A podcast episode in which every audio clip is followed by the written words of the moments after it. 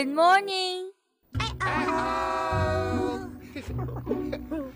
听众朋友们注意了，凤凰之声开播了。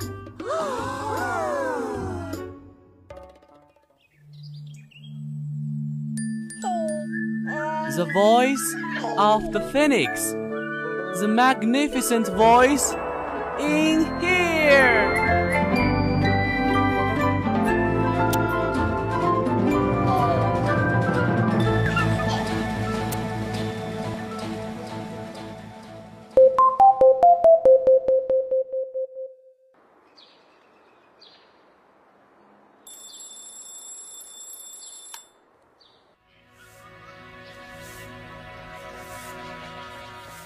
每天我们都会听到很多的声音，我们从声音当中认识这个世界，感受生活的美好。但有时声音太多，难免会扰乱自己的内心。可从现在起，你不必担心，你所听到的，你所看到的，通通由我来诠释。每周四，凤凰之声，绵阳带你听世界，听世界，听不一样的世界。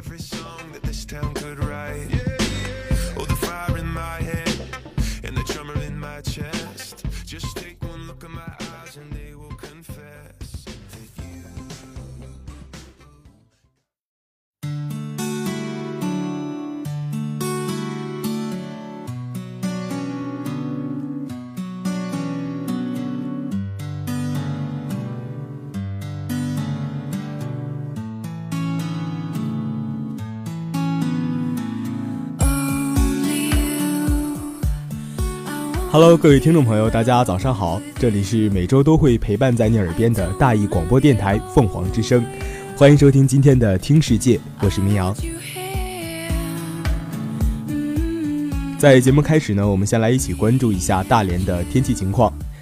今天是二零一六年的十一月十号，星期四，有雨的天气，气温在十二度到三度之间。明天呢是十一月十一号，星期五，也就是双十一开始的日子，同时呢也是我们的光棍节。那这天是晴天，最高温度九度，最低温度二度。后天是十一月十二号，星期六，有雨的天气，气温呢在十一度到零度之间。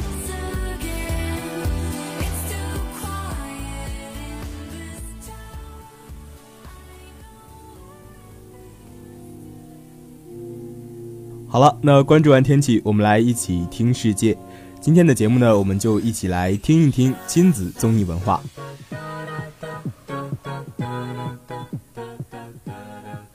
那说到亲子综艺呢，就不得不提最近逆势回归的《爸爸去哪儿》第四季。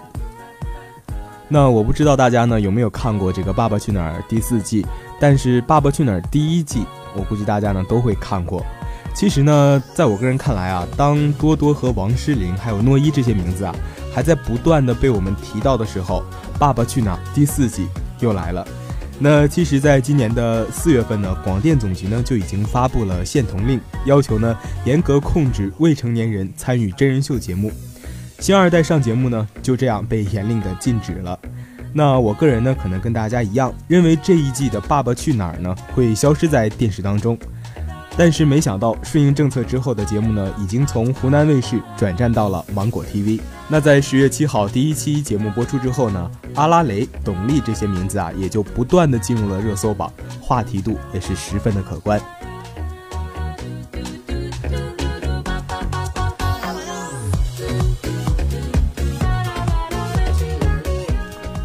那想必大家都知道啊，自《爸爸去哪儿》第一季之后，亲子类的综艺在国内呢就像雨后春笋一般。爸爸回来了，范没了秀，还有人生第一次等等，都是这些亲子的综艺节目。这些节目呢，不仅取得了客观的收视，同时呢，围绕萌娃们的话题呢，也成了茶余饭后的谈资。那在限童令之后，亲子类的综艺呢，似乎并没有迎来凛冽的寒冬，反而呢，是有了更多值得关注的改变。那说到这一季逆势回归的《爸爸去哪儿》第四季，有什么样的新配方来吸引大众的眼球呢？我们就来一起聊一聊。首先呢，跟大家简单的介绍一下这一季的《爸爸去哪儿》呢，是由三位的专业老爸参加，分别呢是由田亮和女儿小亮仔、沙溢和儿子安吉以及蔡国庆的儿子庆庆，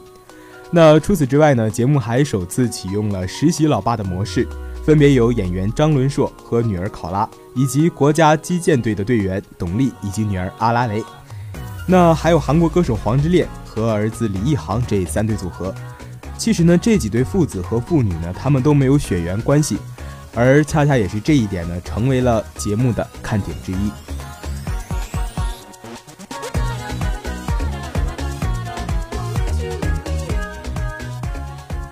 那纵观这四季节目呢，每一季啊都会有一两个孩子格外的惹观众喜爱，比如说刘烨格外懂事的混血儿子诺一，还有呢贡献了众多表情包的曹格的女儿 Grace。那在这一集当中呢，话题热度最高的人应该就是素人小孩阿拉蕾了。其实看过节目的大家呢都会知道，这个年仅四岁的孩子呢不仅有着可爱的形象，同时呢他在与代班爸爸的相处过程当中呢。也展现出了极高的情商和智商。那对这位没有经验的爸爸呢，也是给予了很大的谅解与鼓励。在节目当中，也可谓是金句频出。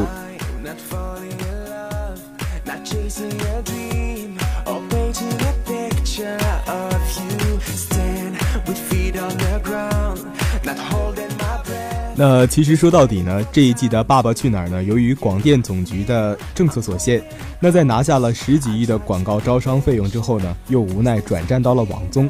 但是呢，这次的转战呢，似乎并非是坏事。调查显示呢，《爸爸去哪儿》的收视群体中，九零后的占比接近百分之七十，而这部分人群呢，正是频繁使用网络平台的用户，那与网综的气质切合，因此啊，收视率受到的影响并不是很大。而在芒果 TV 的平台上呢，这一季的节目呢显得更有网感。虽然呢正片的时长仍在一百分钟以上，不太符合网络平台的短平快的特点，但是呢它有很多的衍生品。比如说在节目播出的当中呢，节目中的某位老爸会做客芒果直播的平台，和观众一起边看边聊，有很强的话题的互动性。那在芒果 TV《爸爸去哪儿》的页面当中呢，也制作了许多父子单线的视频。这样呢，更方便某对父子的粉丝进行观看。那短短几分钟的这个视频呢，更有利于广泛的传播。同时呢，芒果 TV 对于花絮的制作呢，也是专门开辟了一栏新闻蒙播。对，新闻蒙播也是很有网感。那这次的播出呢，是由芒果 TV 和优酷联播的形式，在十月十四号的第一期正式节目呢，在芒果 TV 上线呢，就超过了一亿次的播放量。在优酷上呢，同样也有七千多万。但从数据上来看呢，其实这一季的《爸爸去哪儿》呢，仍然有很大的影响力。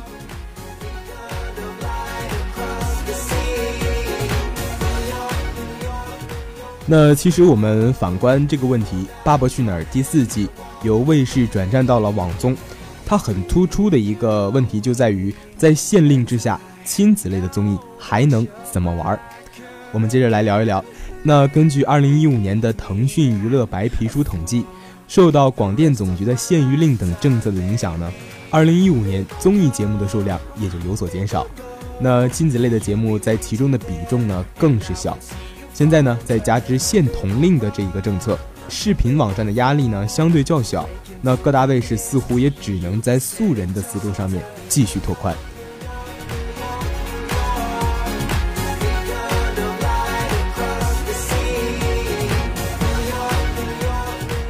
那除了这个《爸爸去哪儿》呢？还有就是北京卫视推出的这个《二胎时代》，它也是一档亲子类的综艺节目。但是巧就巧在呢，《二胎时代》啊，它是在十八届五中全会决定全面放开二胎后，顺势推出的一个亲人贞子秀，也是赶上了这个限同令的末班车。那节目呢，采用的是素人小孩入住独生子女的明星家庭，模拟在这个二胎的情况下，家人以及孩子态度的这种教育的变化。那这档节目当中呢，一共有四组的明星家庭，分别是潘长江、曹颖、杨威以及夏克立的家庭。那通过一百二十台隐藏的摄像机，历时三个月的观察式的拍摄，在北京、武汉、台北三地联动，国民宝贝和明星家庭的这种真情的互动呢，应该说微观呈现了这个二胎时代的这个全景描绘。那这档节目的看点呢，应该是在于不同家庭的这个教育，还有呢就是这些明星孩子在突然多出一个弟弟或妹妹时候的这个反应。那对朋友的友好，还有对父母爱的这种争风吃醋的冲撞呢，也是成了节目的看点之一。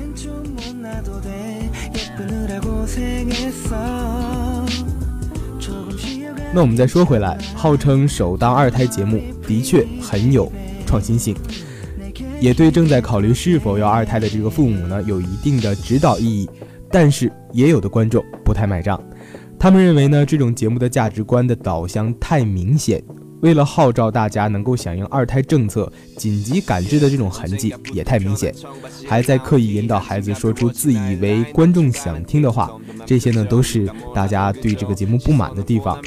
但是呢，即便是围绕着这些痕迹的讨论，同样也增强了节目的话题度。不少网友还在反映说，这是一档在不断的吐槽当中黑出了感情的节目。呃，那其实像亲子类的综艺节目呢，在《爸爸去哪儿》播出之后，有各大卫视都在感知不同的这种亲子节目。那湖南卫视呢，还推出了一档《旋风孝子》，它呢是成人的亲子综艺。那在大家都以为亲子综艺不过是一群小孩子的节目呢，而限童令又另行禁止的这种背景下呢，成人的亲子节目的出现呢，就多少的有点取巧的意味了。从儿童的成人化到成人的儿童化的操作思路，无疑是开辟了另一种新的玩法。同样，《旋风孝子》呢由湖南卫视推出，节目的每期都会有六位嘉宾：黄晓明、陈乔恩。杜淳、郑爽、曹格和包贝尔与父母其中一人呢返回家乡相处六天五夜，并且呢完成父母的心愿。但是呢，光从豆瓣的五点八分的评分来看啊，观众对于这档综艺的评价呢都以批评为主。其实我们说这种批评出现的这个原因呢，可能是因为，呃，即使儿童类的这种亲子节目啊，它有瑕疵，但是也会由于孩子的天真这种天性。会显得这档节目更加的可爱有趣，但是旋风孝子呢，却让观众觉得有点演作秀这种意味，并且呢，对于孝道是否应该拿到综艺节目当中产生了这个大量的质疑。但是呢，像这种类型的节目呢，并非都遭受到了滑铁卢。那与旋风孝子相似的节目呢，则是江苏卫视推出的《女婿上门了》。那这档节目呢，每期都会由三位明星女婿独自呢去岳父岳母家，然后呢与老人相处三天两夜。第一季当中呢，则是邀请到了王祖蓝、沈腾以及邹市明这三位嘉宾，在节目播出后呢，有着良好的反响，尤其呢是对王祖蓝以及他的岳父岳母有着许多的好评。那这两档的节目虽然性质相似哈，但是在人选以及基调上都有着较大的差别。那旋风孝子呢，应该说是主打感人牌，不免让情感较为内敛的这个中国观众呢觉得有些做作。那女婿上门了这档节目呢，则是放大了女婿与岳父岳母相处过程中的糗事儿，有着可看性，也有着趣味性。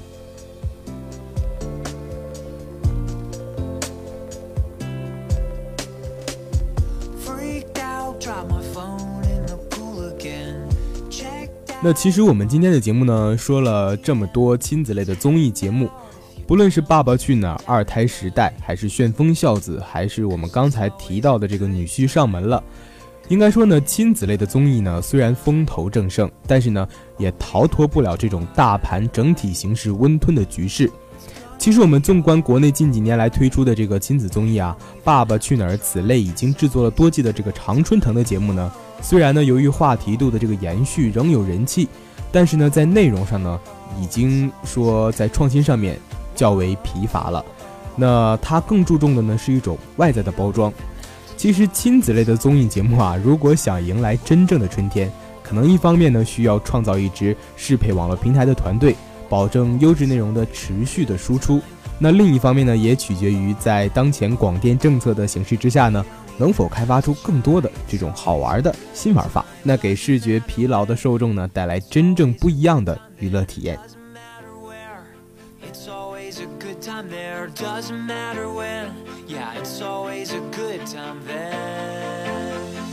It's always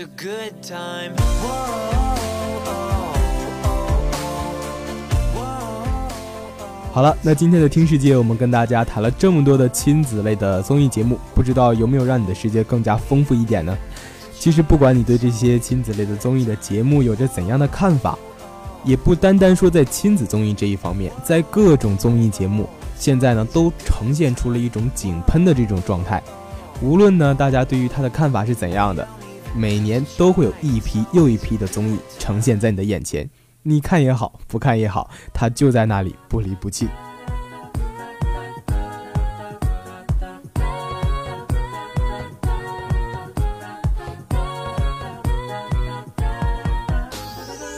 听世界，听不一样的世界。那今天的凤凰之声听世界呢，就跟你聊到这儿。我是明阳，我们下期同一时间再见。